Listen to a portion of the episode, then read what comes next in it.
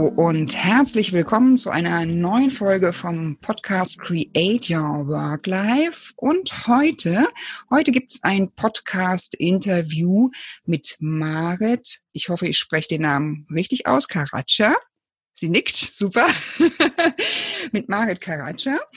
Wir haben uns kennengelernt vor zwei Jahren beim Barcamp in Hannover in meinem ersten Woll-Vortrag und den hat Marit mit zwei Kollegen zusammengeleitet, mit Daniela Kunja-Teichert und Magnus Rode. Das war 2018 für mich noch ein ganz neues Thema. Ich hatte schon mal von Woll gehört, war sehr neugierig und im Anschluss äh, an diesem praxisorientierten Slot sehr, sehr angetan. Wir sind uns dann begegnet. Da war John Stepper zu Gast beim Woll Circle dann haben wir uns äh, bei Liberating Structures haben wir uns wieder gesehen und da sind wir dann mittlerweile quasi als Team aufgetaucht. Äh, da hatte ich die Gelegenheit, mein Herzensthema, das Lernen, nach vorne zu bringen unter dem Titel äh, Kindliches Lernen mit Freude. Marit hat einen sehr, sehr interessanten Berufsweg zurückgelegt. Sie arbeitet jetzt seit rund zwei Jahren bei der Holisticon AG in Hannover als agiler Coach. Da wird sie auch sicherlich selber noch mal was zu sagen. Das ist einer dieser neuen Berufe. War davor acht Jahre im universitären Kontext und zwar im Bereich Sprachwissenschaften unterwegs. Das heißt, sie hat studiert, ihren Master gemacht und dann auch eine Promotion begonnen im Bereich Sprachwissenschaften und dann ist sie umgestiegen. Sie ist begeistert für Woll, für Liberating Structures und sie ist eine ganz tolle Netzwerkerin. Liebe Maren, erstmal herzlich willkommen im Podcast Create Your Work Life. Ich freue mich ganz doll, dass du heute dabei bist. Ja, danke schön, liebe Claudia. Erstmal für diese tolle und ausführliche Vorstellung. Ist immer nochmal schön zu hören, was so ähm, bei den hängen bleibt eigentlich oder wie man so ähm, nach außen sichtbar ist. Und da werden wir bestimmt auch gleich noch ein bisschen drüber sprechen, weil das auch ein zentrales Element bei Woll ist, bei Working Out Loud. Ja, wunderbar. Gut, dann starte ich auch wirklich, äh, ist, das ist auch für mich sehr interessant. Natürlich weiß ich grob, was ein agiler Coach ist, aber aus, aus deiner Sicht, das ist ja ein relativ weites Feld. Wie beschreibst du dich? Was ist zentral für deinen Beruf als agiler Coach in dem Kontext bei Holisticon? Was machst du da? Ähm, tatsächlich, da wir ja eine Beratungsagentur sind, ähm, Holisticon ist eine Beratungsagentur. Ich kann ja vielleicht auch nochmal eins, zwei Sätze zu Holisticon sagen. Ähm, ja, gerne. Wir haben also agil ist halt eines ähm, unserer drei zentralen Geschäftsfelder. Wir haben halt drei Hauptgeschäftsfelder. Ähm, Prozessautomatisierung, BPMN, ja. Camunda. Da haben wir viele ja. Kollegen, die da wirklich sehr versiert sind und unterwegs sind. Dann eben Software und Softwareentwicklung und eben ja. agil, was auch sehr, sehr breit gefächert ist. Und wir ja, gehen zu Kunden. Kunden kommen zu uns, wenn sie eben Unterstützung und Hilfe möchten, zum Beispiel bei ähm, agilen Transformationen. Da kommen wir dann und unterstützen. Also wir machen auch viel, ähm, gehen in die Richtung Organisationsentwicklung. Agiles Coaching ja. ist halt eben nicht nur einfach ähm, ja, dass du ein Team begleitest und es agil machst, was was ja häufig ja. so ähm, viele denken das, ne, dass du als agiler Coach irgendwo hingehst ja. und dann ähm, begleitest du dort ein Team oder vielleicht mehrere Teams. Ja. Und machst äh, machst die agil. Das erinnert mich so ein bisschen immer an diese lustigen Werbungen äh, hier von äh, von irgendwelchen Fitnesskonsorten und Co. Hier, ich mach dich krass in drei Monaten. so nach dem Motto, ich mach dich agil in drei Monaten. Und genau das ist es eben nicht, sondern ähm, ganz auch ähm, passend zu, zu unserem Firmennamen, nämlich ähm, haben wir ja. eben so einen ganzheitlichen Blick und schauen halt erstmal ja. ähm, gemeinsam auch mit dem Kunden, okay, was steckt eigentlich dahinter? Was will der Kunde überhaupt? Ne? Ist äh, das, was bei dem einen Kunden vielleicht ja. gut funktioniert, das äh, muss nicht unbedingt bei dem anderen Kunden funktionieren. Und was wir machen, ist eben auch viel, ähm, ja, auch viel Arbeit, das gehört auch dazu, aber agiles ja. Arbeiten, das ist ja nicht nur Tools, das ist nicht nur, dass ich ein Kanban-Board oder ein Scrum-Board habe und Dailies ja. mache und Retrospektiven. Ähm, ja. Das sind bestimmte Arbeitsweisen, aber da steckt halt noch mehr dahinter. Also es ist halt so ein so ein Buzzword, aber es ist nur so, ähm, das Mindset ist halt entscheidend. Also bei uns steht halt auch im, im Zentrum eben die agilen Werte zu vermitteln, weil nur dann ja. kann das Ganze auch nachhaltig sein. Ja, ja, eine nachhaltige Herangehensweise. Gut. Und äh, jetzt ein Blick zurück. Du hast ähm, angefangen, Sprachwissenschaften zu studieren und bist eben auch ganz dicht äh, am Promotionsabschluss gewesen.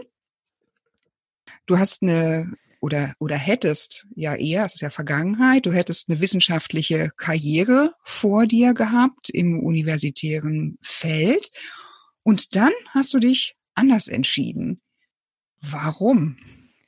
Äh, tatsächlich hat es lange gedauert, bis mir das äh, umfassende Warum eigentlich bewusst wurde. Also klar, damals ja. hatte ich auch schon ein Warum, aber jetzt wurde mir auch äh, vieles im Nachhinein bewusst, warum ich zum Beispiel nach wie vor die Promotion ja. nicht geschlossen habe und so wie es aussieht auch nicht abschließen werde.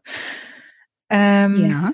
Das tatsächlich fing es an, ich habe ja angefangen zu promovieren mit einem Stipendium ähm, der Hans-Böckler-Stiftung, ja. wofür ich auch äh, sehr, sehr dankbar bin. Also die haben mich auch während des Studiums schon gefördert. Ja. Und ähm, ich habe dann aber auch schon während der Promotion irgendwie ähm, irgendwie gemerkt, da ist irgendwas, was nicht so passt für mich, aber ich konnte es nicht benennen. Yeah, und yeah. Ähm, bei, bei einem Stipendium ist es ja nun mal auch so, also ich glaube, ein Faktor war zum Beispiel dadurch, dass ich Stipendiatin war, aber keine Stelle an der Uni hatte. Das yeah. ist nämlich auch nochmal so ein Unterschied. Also ich glaube, die meisten Leute denken, wenn man promoviert, dass man halt wirklich auch an der Uni als Dozent oder Dozentin arbeitet, aber das ist nicht immer so. Es gibt halt auch Doktorandinnen und Doktoranden, die extern promovieren. Und so jemand war ich und ich hatte damit ziemliche Probleme, ja. muss ich gestehen. Also ja. Zum Beispiel, dass man keinen Arbeitsplatz so richtig hat. Also ich hatte sehr große Schwierigkeiten damit zu Hause zu arbeiten. Einmal, weil ich keinen, ja. Mein Arbeitsplatz war halt zum Beispiel nicht gut ausgestattet, ergonomisch und so. Ja. Ich hatte nicht genug Platz ja, für meine ganzen ja. Bücher und natürlich fehlten mir auch die sozialen Kontakte. Ähm, leider war es dann so, dass ich erst gegen Ende meines Stipendiums, es sind dann halt auch drei Jahre und dann ist Schluss. Das kommt ja auch noch mal dazu. Also die Zeit ist yeah. wirklich begrenzt und gerade in geisteswissenschaftlichen Promotionen ist es sehr, sehr selten, dass jemand wirklich in drei Jahren das abschließt. Also ich yeah. kenne zum Beispiel yeah. niemanden, der das in drei Jahren geschafft hat. Gibt es natürlich, aber das ist eher in der Minderheit. Ähm, das einmal und natürlich die Anbindung fehlte mir. Auch wenn mein, also mein Doktorvater, mein Betreuer, ähm, der war super. Das war ein super toller Betreuer ja. äh, oder ist ein super toller Betreuer. Ja. Und auch unser Team war, das war auch eine Ausnahme. Also ich habe dann bei anderen zum Beispiel das mitbekommen, dass die ähm, Betreuerinnen mhm. und Betreuer halt eher so machen lassen. Ne? Manche brauchen das ja vielleicht auch, ne? Ja. Aber ich brauchte zum Beispiel ja. ich, nicht Kontrolle zwar, aber die Anbindung fehlte mir. Also dieses alleine zu Hause sitzen ja. und dann zum Beispiel immer nur dann zur Uni gehen, wenn ich Bücher ausleihen musste. Und da glaube ich, dass die Leute, die vor Ort einen Arbeitsplatz hatten, da so ein bisschen den Vorteil natürlich waren. Und ähm, im Nachhinein würde ich halt ähm, also das ist das erste Learning, was ich hatte oder habe oder daraus mitnehme, ja. wenn, wenn jetzt zum Beispiel mich jemand um Rat fragen würde, ähm, ich würde nicht, ich würde nicht empfehlen, ausschließlich mit einem Stipendium zu promovieren, sondern wenn, mhm. dann ähm, Stipendium in Kombination mit äh, einer Stelle. Das ist auch möglich. Also das, mhm. ähm, da komme ich gleich auch nochmal zu. Es gab da bestimmte Restriktionen ja. auch von der Stiftung aus. oder eben halt ja. komplett ja. mit einer Stelle, Okay. weil dann ist man äh, von der Zeit her auch nicht ganz so ähm, eingeschränkt. Ja. Genau. Ich muss einmal kurz Pause machen. Ja.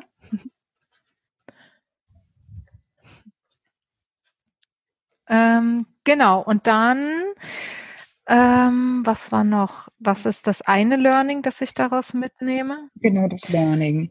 Ähm, Mhm. also vor allem diese zeitliche Einschränkung. Und dann ähm, kam es mir halt auch so vor, eigentlich war ich die ganze Zeit immer nur am ähm, Anträge schreiben, Antrag auf Weiterförderung und irgendwie hatte ich so das Gefühl, ich kam gar nicht so Ja. richtig zum zum Arbeiten selber. Und das andere war Ja. dann gegen Ende des Stipendiums musste ich dann natürlich überlegen, was mache ich? So, bei meinem Betreuer Ja. war keine Stelle frei. Es ist ja auch in den Geisteswissenschaften immer so eine Sache. Also die Stellen sind halt rar gesät. Er hätte mir sehr gerne was Richtig. angeboten, aber er Mhm. konnte es sich ja nicht aus den Rippen schneiden. Er hat versucht, schon alle irgendwie unterzubringen, hat dann auch irgendwie Ja. überlegt, ähm, hat mir Kontakte gegeben zu Kollegen aus anderen Ja. Unis, dass ich mich da Ja, vielleicht mal gut. bewerben kann oder so. Und dann zur Not hätte ich halt pendeln müssen. Ja. Ja. Aber ich habe irgendwie auch gemerkt, ähm, dass ich so eine Art Widerstand hatte oder also nicht so richtig, ähm, wenn ich mich an den Ja. Schreibtisch gesetzt habe, so ähm, mich überwinden musste. Ähm, ja. und ich glaube, dass es auch daran lag, und das habe ich später nämlich erst gemerkt, dass mir einfach die Arbeit mit Menschen fehlte. Also was mir zum Beispiel schon aufgefallen war, Ja. wenn wir Konferenzen hatten oder auch bei uns, wir hatten dann immer so Ja. Nachwuchskonferenzen, wo ich das ab und zu Ja. dann auch mal meinen aktuellen Stand so vorgestellt habe. Das Ja, hat mir genau. super viel Spaß gemacht, der Austausch, ne? Aber ja. der der größte Austausch, Teil ist halt, mhm. also ich würde, weiß ich nicht, würde jetzt einfach mal ins Blaue hinein sagen, 90 Prozent ist, wenn du halt wirklich extern promovierst ohne Stelle, dass du, neu, dass du 90 Prozent eigentlich nur am Schreibtisch Ja. sitzt und alleine bist. Später, gegen Ja. Ende meiner Stipendiatenzeit, hatte ich dann einen Arbeitsplatz an der Uni bekommen. Also es gab bei uns so einen ähm, Ja. Promotionskolleg, also so ein so ein Angebot, Ja. das vor allem so für externe Doktoranden halt war. Da waren dann auch andere Stipendiaten. Okay. Das war zum Beispiel super, aber dann lief halt schon das Stipendium aus. Stelle war nicht Ja, in Sicht. ja. Dann habe ich natürlich überlegt, was mache ich und habe dann äh, auch so gedacht, okay, Uni ist sowieso prekär. Das kommt halt auch nochmal da hinzu. Das System Uni ist nicht Ja. wirklich, zumindest in den Geisteswissenschaften, ähm, ja, diesen Bereich. Ne? ja, Mhm. das ist nicht so nicht so die besten Aussichten. Also ich war ja auch in der ähm, Hochschulpolitik aktiv, also im Fachschaftsrat und habe da zum Beispiel Ja, in ja. Berufungs äh, Berufungsverfahren, wo Professuren besetzt wurden, habe ich das live miterlebt. Da waren Leute, die waren irgendwie Ende 40 und hatten immer noch Ja. keine Berufung. Also die Ne, das sind ja dann auch so, so Kettenverträge. Man han hangelt sich von befristetem Vertrag zu Richtig. befristetem Vertrag. Äh, die Arbeitsbelastung ist enorm, die Bezahlung ist mies. Und das auch genau. noch. Und ähm, Ja. ja, und irgendwie ähm, habe ich so für mich da einfach keine Perspektive gesehen. Und dann habe ich gesagt, okay, ich will raus aus der Uni, was mache ich? Und dann habe ich halt so ein bisschen ähm, geschaut und das Schöne Ja. war, es gab dann von der Hans-Böckler-Stiftung ganz tolle Coaching-Angebote, die habe ich wahrgenommen. Ja, sehr gut. Ich habe diese beiden Coachings gemacht. Das Ja. eine war eben ähm, Wege nach der Promotion. Das andere war Berufseinstieg für Frauen. Also das war speziell für, für Frauen. Und beides sehr, sehr inspirierend und sehr hilfreich, überhaupt erstmal so zu, rauszufinden, was möchte ich, was macht mir Spaß, was kann ich. Also es war im Prinzip eigentlich so ein bisschen Ikigai. Ja, das ist ein ganz wunderbares Modell. Ja, wichtiges Stichwort. Nur, dass es damals, das habe ich erst viel später rausgefunden, dass das Ikigai heißt. Ne? So, was kann ich gut? Was mache ich gerne? Was braucht die Welt? Und, und wofür gibt es Geld? So. Auch darüber dann erst. Ja, das ist auch, ähm, man meint immer auch, wenn man in solchen ähm, Coaching-Kreisen unterwegs ist, äh, das, das kennen doch alle, ne, dieses Modell, aber das ist eigentlich immer noch relativ.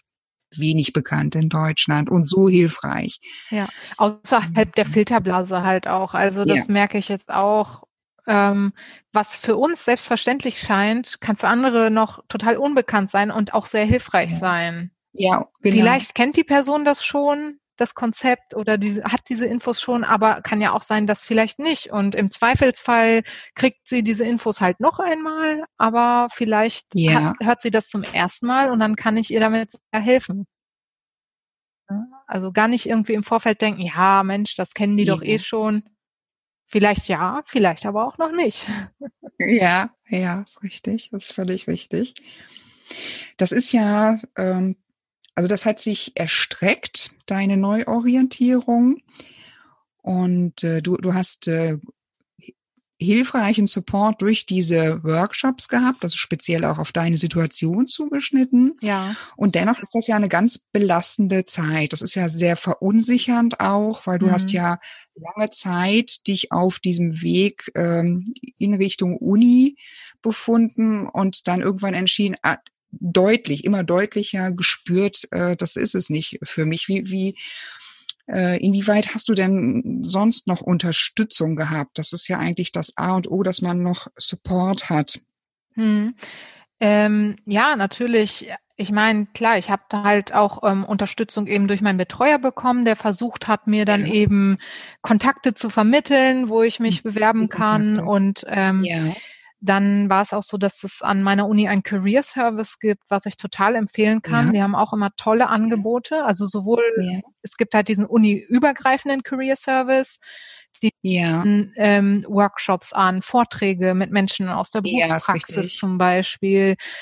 Ähm, ja. Aber auch in unserem Institut gab es auch ganz viele tolle Angebote. Super. Ähm, so Praxisangebote ja. und äh, Praktikavermittlung. Ähm, ja, und ich habe dann äh, eben diese ähm, Workshops oder Coachings von der Stiftung in Anspruch genommen und die haben mir nämlich geholfen, so ein bisschen für mich zu gucken, in welche Richtung will ich.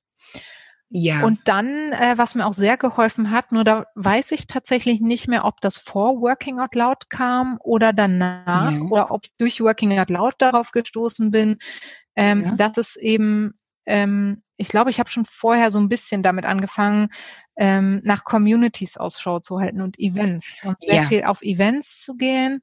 Und da ah, ja. ähm, war zum Beispiel, was, was damals sehr inspirierend für mich war, war das Intrinsify Me Meetup, damals in Kassel. Ah, ja. Gibt's leider nicht mehr. Also irgendwann haben die leider aufgehört mit den lokalen Meetups. Ähm, aber das war ja. damals wirklich ähm, ein sehr inspirierendes Umfeld und für mich halt auch, ähm, weil ich bisher nur in diesem Uni Kontext unterwegs ja. war. Also ich bin wirklich, ja. da ist mir klar geworden, dass ich auch in so einer Filterblase war. Ja, auch genauso, ne? Da in einer Blase, ja. Und da bin ich rausgekommen und ja. da bin ich halt auf Leute getroffen, die auch ähm, viele Selbstständige oder die dabei waren, sich selbstständig zu machen. Und dadurch ja. habe ich auch viel Mut bekommen, die halt dann gesagt haben, weil du ja vorhin auch nach einem Plan B gefragt hattest. Und dann, ja, genau, ähm, genau habe ich in ein, also diese Meetups, das war halt dann immer Barcamp-mäßig. Und da hatten ja. wir dann eine Session zum Thema Scanner-Persönlichkeiten und wo ähm, ich dann auch so ein bisschen ja.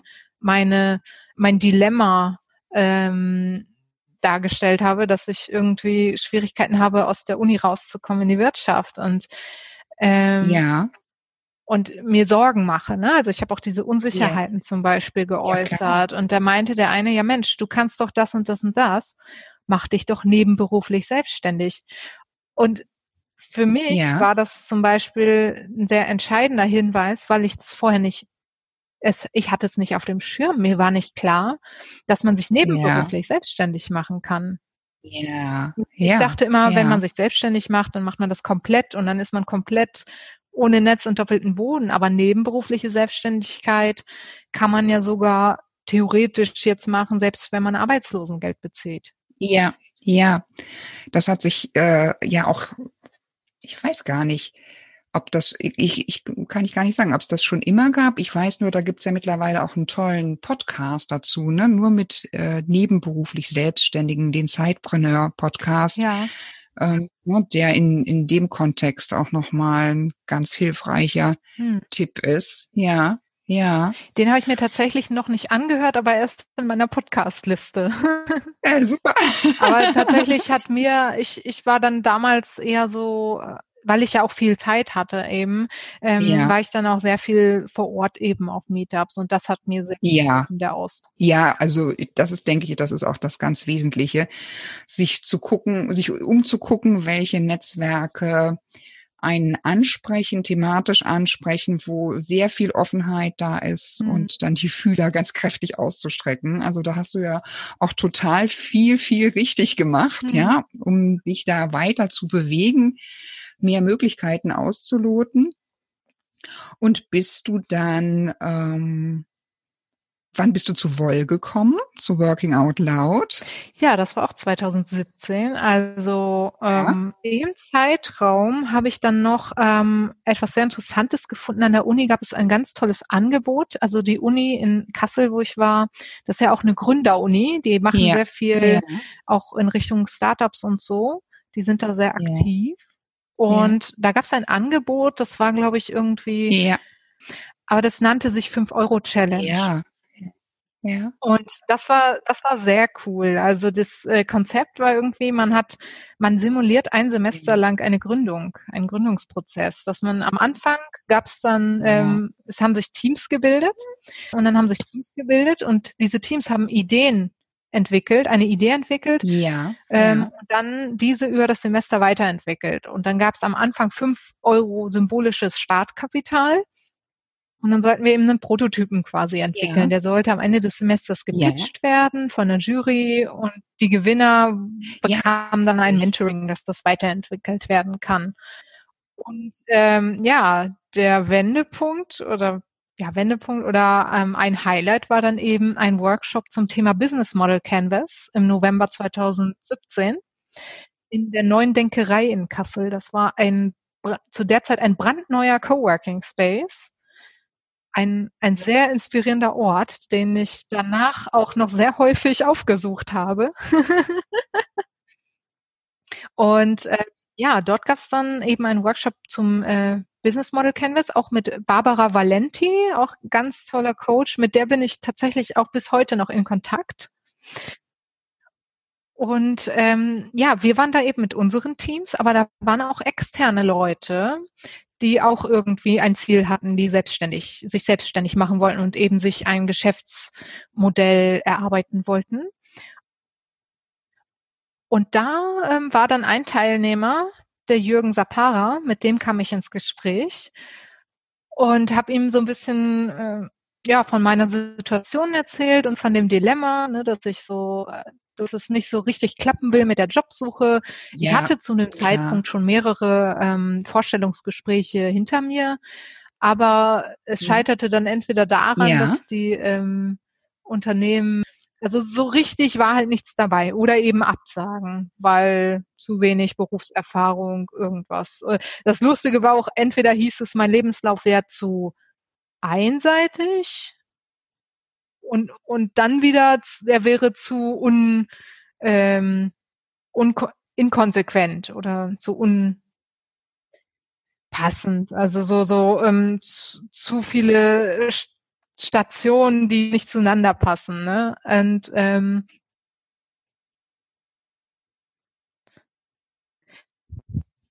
Ja, es ist, es ist, wie man es macht. Also das ist ja, und das ist, bekomme ich aber jetzt halt auch noch oft mit. Ne? Also so Bewerbungen sind schon irgendwie ein interessantes Feld. Das Lust, also ja. das Lustige ist, seit ich halt den, den Job als Agile Coach habe, das ist so ein bisschen wie mit dem äh, Matthäus-Prinzip. Wer hat, dem wird gegeben. Also sobald man irgendwo angestellt ist, dann kommen auf einmal irgendwelche Anfragen von irgendwelchen Recruitern, aber das ist nochmal eine andere Geschichte.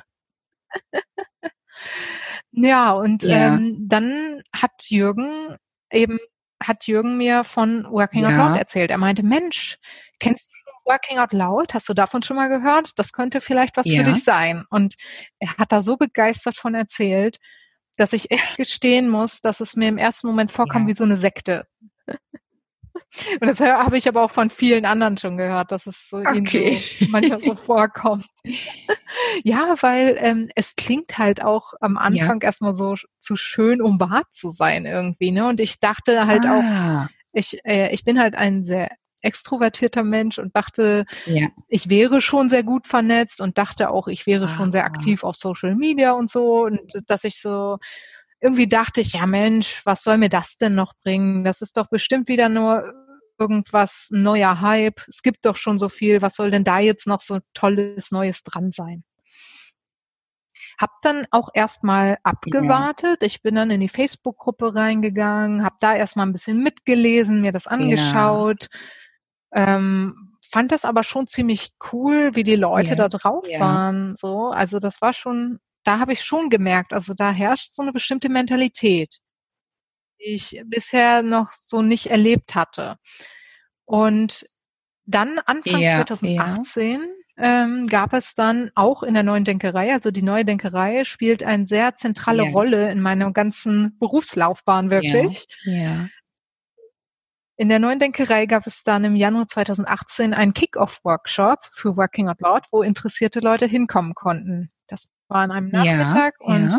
da war dann eine kleine Gruppe von, ja. von netten Menschen, wo auch der Jürgen dabei war. Also Jürgen war schon erfahren, der hatte halt schon irgendwie mehrere Circles gemacht und hat dann ein bisschen was dazu erzählt, was das ist.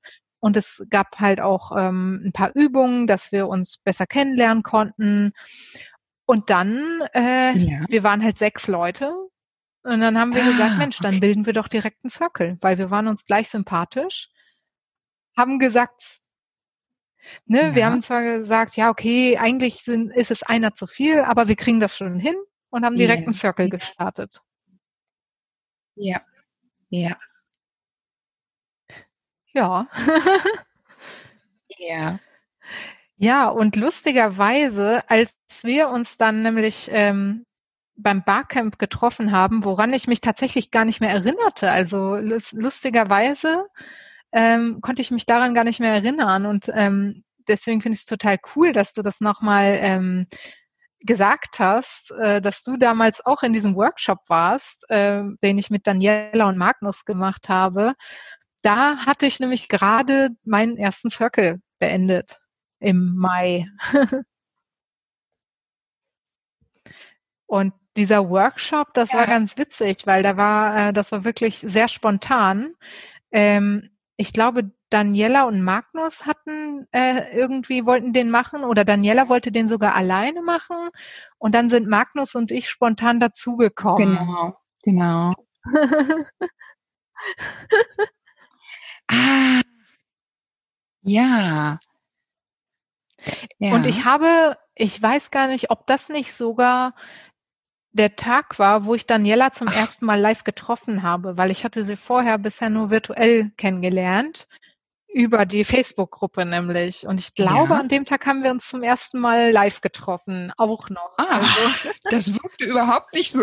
Ihr wirktet als Team einfach genau, sehr stimmig wirklich, zusammen. Also das Barcamp Hannover sehr war cool. auch ein Dreh- und Angelpunkt auf jeden Fall, weil ich da nämlich Holisticon kennengelernt habe. Wow. Ganz viel Premiere. Wow. Das ist ja, das ist ja ein total spannendes Barcamp gewesen. Also ist es sowieso gewesen.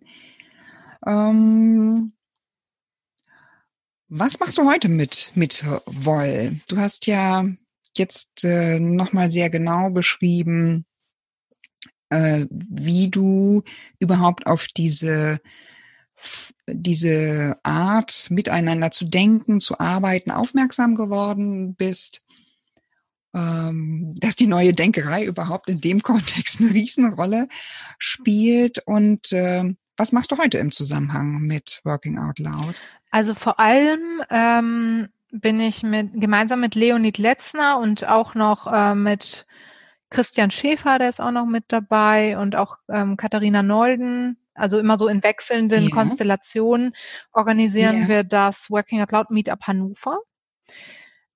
Ah, und ähm, okay. das war auch nochmal eine witzige Geschichte. Also wenn wenn wir hier auch nochmal so ein paar Anekdoten sammeln, dann kann ich da auch noch eine schöne Anekdote zu beitragen. Ja, gerne. Und zwar war das 2018, als ich ja, ähm, als diese Umbruchphase war. Es war sowieso eine Umbruchphase, weil ähm, mein Mann und ich halt auch geplant hatten, in dem Jahr von ähm, Kassel nach äh, in die Nähe von Hannover zu ziehen.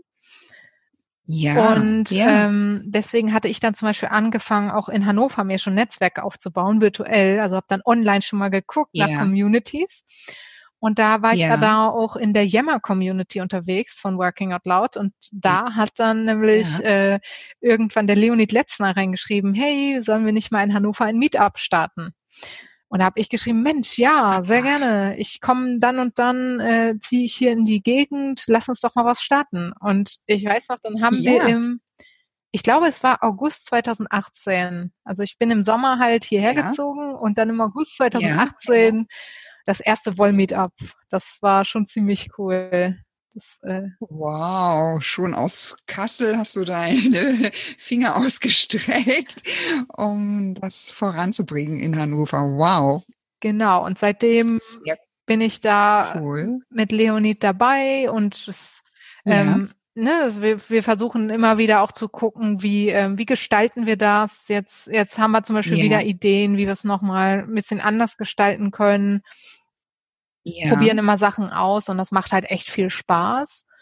Und auch sonst ja. äh, versuche ich halt äh, Working Out Loud äh, bekannt zu machen, allgemein. Also ich habe schon 2018, ähm, es ist halt ganz witzig, weil viele Sachen irgendwie zueinander gefunden haben, wie so Dominosteine oder yeah. wie Puzzleteile. Also alles fügt sich zusammen. Yeah.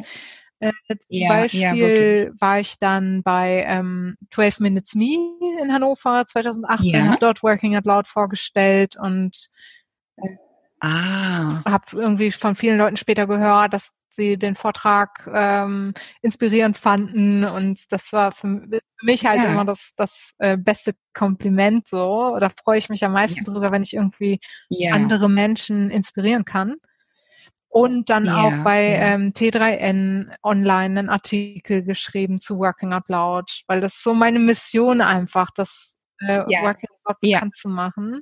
Ne? Klar, jetzt so ein bisschen wieder könnte man so denken, ja, hier Sekte und so und die äh, Mission hier, aber ich denke halt wirklich, dass es hilfreich sein kann. Also ganz oft höre ich Menschen erzählen mir irgendwas, haben eine Herausforderung und dann yeah. ähm, sage ich gleich, Mensch, also schau dir mal Working Out Loud an, das kann dir bestimmt echt gut helfen. Ja, ja.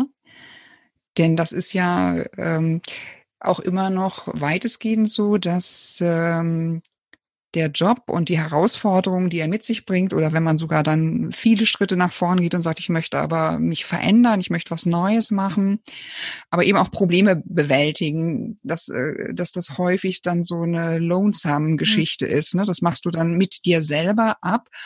Und ich denke, da ist auch das, das große Potenzial, was da drin steckt, ne? dass man mhm. sich da als Gruppe sehr eng für diese zwölf Wochen zusammenschließt im Circle. Und äh, eine Gruppe hat immer mehr Möglichkeiten. Ne? Mhm. Also um die, die, das Problem aus ganz verschiedenen Sichtweisen zu betrachten und ganz viele Lösungswege auch ne, zu potenzieren, ne, da ja. Möglichkeiten. Genau das.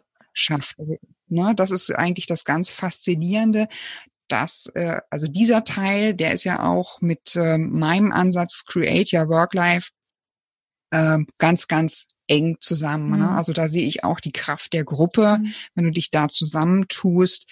Äh, du wirst auf Dauer ähm, besser durch diese herausfordernden Zeiten kommen. Ja. Ne? Also das spielt eine Riesenrolle. Super. Ja, genau. Der Mensch ist ja auch ein kollaboratives Wesen. Der Mensch ist so, genau, so ist es. Der ist kollaborativ, ganz genau. Dann bist du außerdem, ich weiß nicht wo noch, aber ich weiß, dass du bei Liberating Structures noch total aktiv bist. Da bist du auch 2018 oder vorher schon eingestiegen? Ich, das habe ich jetzt nicht konkret auf dem. Das war Ach, 2018. 2018. Also ich habe es 2018 ja. kennengelernt auf dem Barcamp. Also das war wirklich halt auch, ne, neben Working Out Loud war das so auch ein, eines der inspirierenden Erlebnisse, die ich hatte, nämlich damals diese Session, diese Barcamp-Session bei, ich glaube, das waren Christian, Christian Weinert und Fran Franzi, Franziska ja. Knorr, glaube ich, waren dabei und ich, ich weiß nicht, ob in der Session auch Paul Deuster schon dabei war, aber ich war noch ja. in einer anderen Session auch ja. bei Paul Deuster und war halt sehr begeistert von, ähm, also von dieser Methode und diese, ähm, die, die Art, wie die Interaktion einfach abliefen. Das ist so, ähm, es war halt erstmal ungewohnt, weil ähm, also bei Deliberating Structures ist zum Beispiel sehr viel hartes ja. Timeboxing ähm, was aber auch dazu dienen soll, um einfach ähm, effektiv zu sein, schnell, äh, schnell Ideen zu bekommen, schnell Ideen zu generieren und in Austausch zu kommen und dass halt auch jeder zu Wort kommt. Das ist halt das Schöne bei Liberating Structures und ich und ähm, und fand halt auch total cool, ähm, ja, wie die Holisticon-Leute drauf waren. Also ich dachte so, wow, wie die, die, die haben irgendwie eine, eine, eine tolle Art. Also das sind Leute, ja. mit denen ich total gerne zusammenarbeiten möchte. Und diese Firma ja. ist total cool. Also es gab ja dann bei dem Barcamp auch so ein Jobboard, wo die Firmen, die Sponsoren da ihre Jobausschreibungen ja. ausgehängt hatten. Und ja, das klang halt dann so bei Holisticon einfach zu gut, um wahr zu sein. Ne? So eine Beratungsagentur, ja, ja. aber die Kunden sind vor Ort und du musst nicht durch Deutschland reisen und du hast Freiheit. Ähm, dann ja. auch etwas, was ähm, so eine Besonderheit ist, diese 80-20-Regelung bei uns, dass wir halt 80 Prozent der Zeit am Kunden sind und 20 Prozent der Zeit ähm, für eigene Projekte und zur Weiterentwicklung haben. Ähm, ja, das ist ja noch sehr, sehr außergewöhnlich genau. zurzeit, dass ein Arbeitgeber diesen Gestaltungsraum anbietet. Genau, ja. also es gibt's ne, hier bei Google ja. oder so, aber ne, das ist halt so bei den meisten Unternehmen noch nicht so verbreitet und das war schon Richtig. sehr, sehr, ja. ähm, sehr, sehr cool und ja, dann habe ich halt mit denen auch, ähm, habe ich die angesprochen und dann kam alles ins Rollen. Also dann nahm alles seinen Lauf und im September 2018 habe ich bei Holisticon angefangen. Ja, ja, sehr schön. Sehr schön. Und da ging es auch dann los, dass ich, da ging es dann auch los, dass ich mich bei Liberating Structures mit eingebracht habe. Ähm, es ja. war dann mich so, dass äh, beim Barcamp schon irgendwie und dann ähm, war ich auch in Kontakt mit den Leuten von Holisticon und yeah. habe dann zum Beispiel bei einem der User Group äh, ähm, Treffen ähm, zum Beispiel äh, unterstützt mit Moderation, habe ich dann den Christian unterstützt mit Moderation und so ah, fing das dann ja. langsam an, dass ich dann in der ja. User Group mich eingebracht habe. Ja, ja. Ja, sehr schön. Ja, und im Januar äh, konnte ich dann ein Stück weit mit dir gemeinsam dieses Usergruppentreffen in Hamburg machen. Wirklich toll. Ja, das war auch Total. wieder eine Premiere für mich, oh. weil ich da zum ersten Mal in Hamburg ja. war. Also vorher hatte ich es nie ja. zur Hamburger User Group geschafft, weil das natürlich immer dann auch mit Übernachtung verbunden ist. Mal gucken, ja. wie man das zeitlich legt. Und als ich dann aber gehört richtig. habe, dass du kommst, also das passte ja perfekt an. Ja.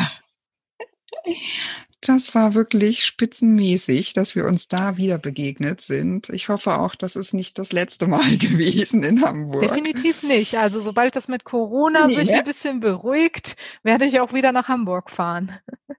Wunderbar, gute Aussichten. gute Aussichten.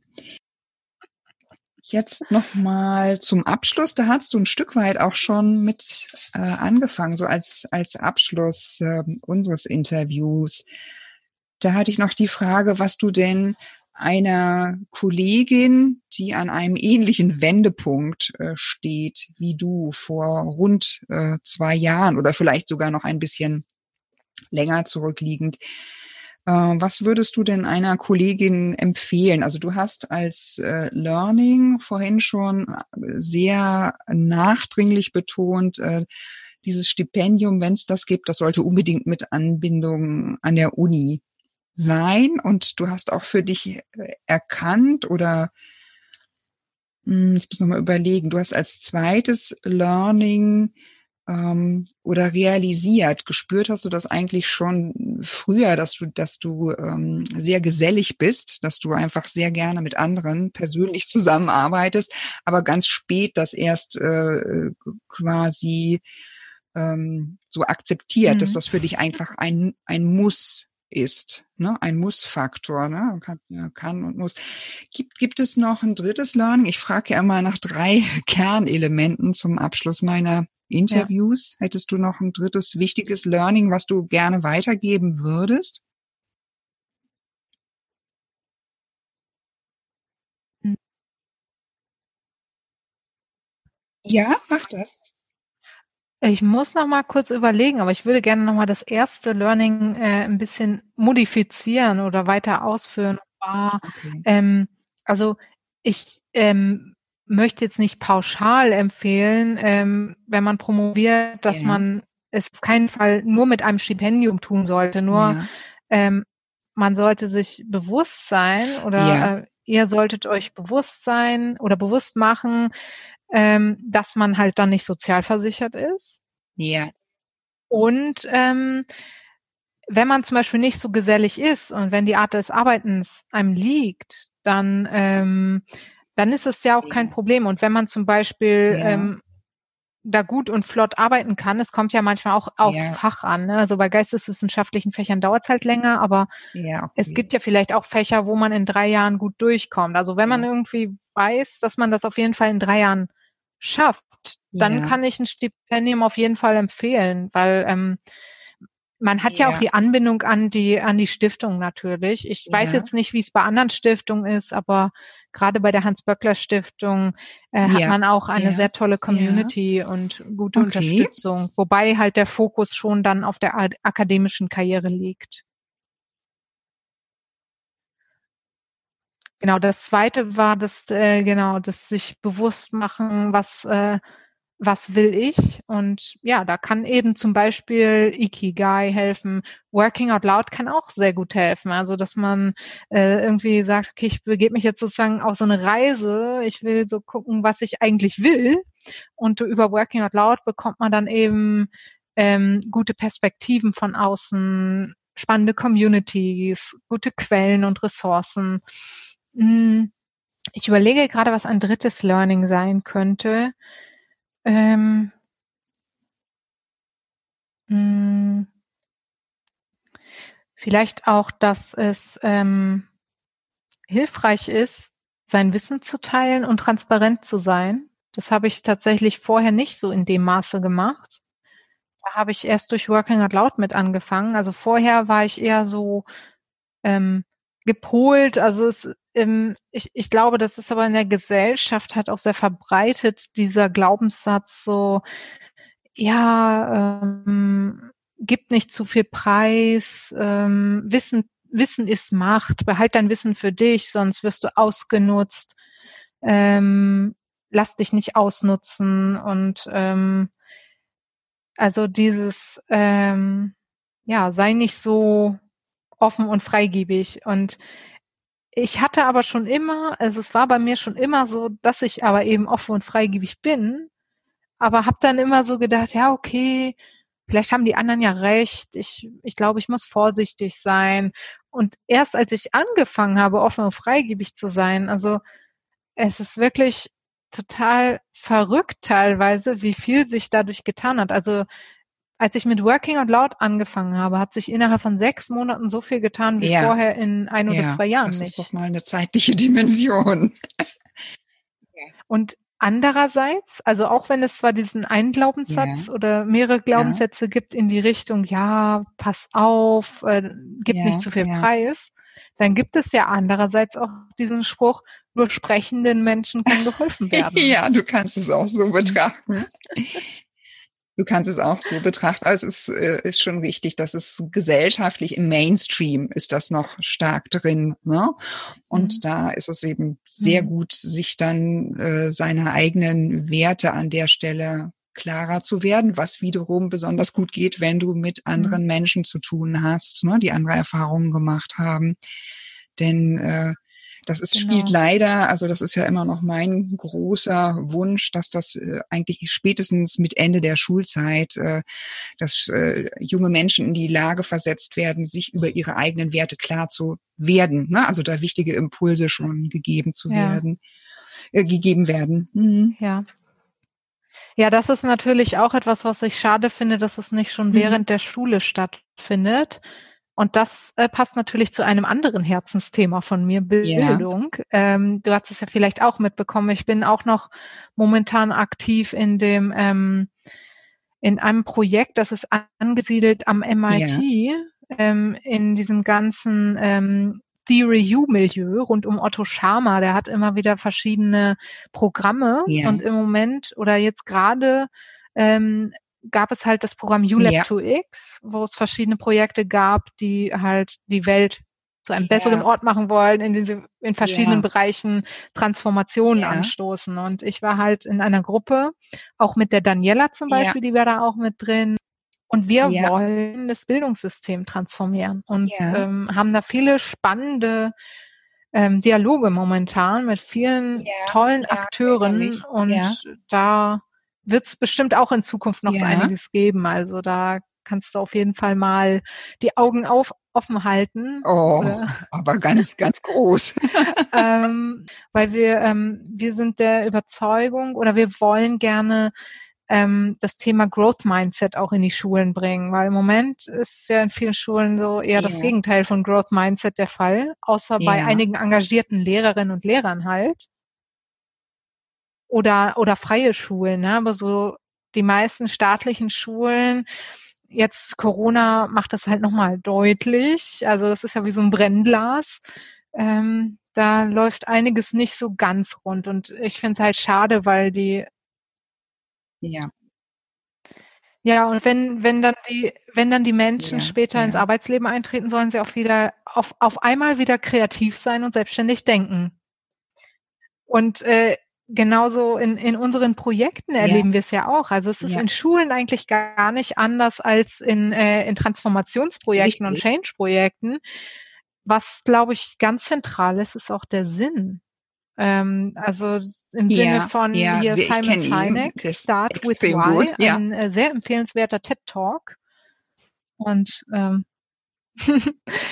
und ähm, in der Schule ja. ist es so, in vielen Unternehmen ist es so, man fängt irgendwie mit dem Was an und mit dem Wie, mit irgendwelchen Tools. Ne? Also da sind wir auch wieder beim Agile Coaching, dann äh, sollen wir halt irgendwelche Kanban-Boards aufsetzen da ja. mit den Teams, aber es wird gar nicht so an dem Grundlegenden gearbeitet, so wofür das Ganze. Und bei Schülerinnen und Schülern ist es ja genauso. Also vor allem vor allem wenn sie dann im Jugendalter sind, dann ist es ja noch krasser, weil sie dann ja auch beginnen, vieles zu hinterfragen. Ja da spätestens, ne? Allerspätestens wird ganz viel. Und da sehe ich halt viele. Parallelen. Ja. Und ein, ein viertes Learning möchte ich gerne ja. teilen, war, ähm, ja, wie fasse ich das zusammen? Ähm, ich habe gelernt, dass es immer irgendwie einen Weg gibt. Also, dass ja dass man immer irgendwie, solange man aktiv ist und es aktiv in die Hand nimmt, und das passt ja dann auch zu deinem Thema, ne? Create ja. your work life. Ja.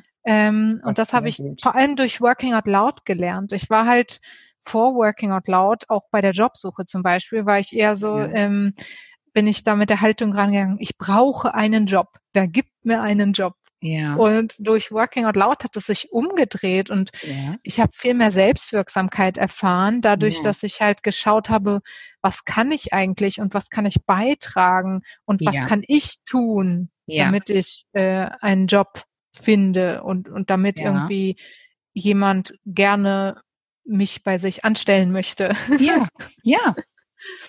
Ja, das ist ein ganz ganz, ganz äh, wichtiger Punkt, den du zum Schluss auch nochmal als Learning Nummer vier aufgreifst. Ne? Das, das ganz große Thema Selbstwirksamkeit, was dann eben psychisch auch einfach Stärke gibt. Ne? Solange ich alles in der Hand habe, ne, die Dinge bewegen kann, so ein Stück bewegen kann, ähm, mhm. ist das gut. Das geht schon damit gut, das ist gut für mein Wohlbefinden und damit mhm. strahle ich etwas anderes aus. Und äh, das gibt mir auch was anderes, ne, wenn ich äh, Dinge bewegen kann.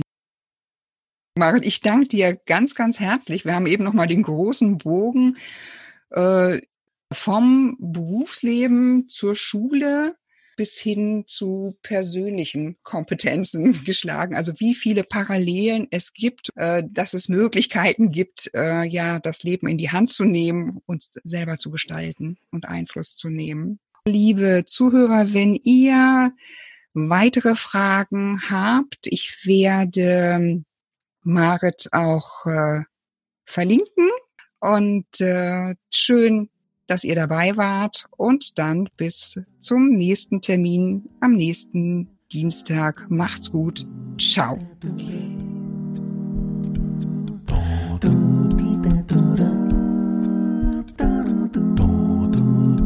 do do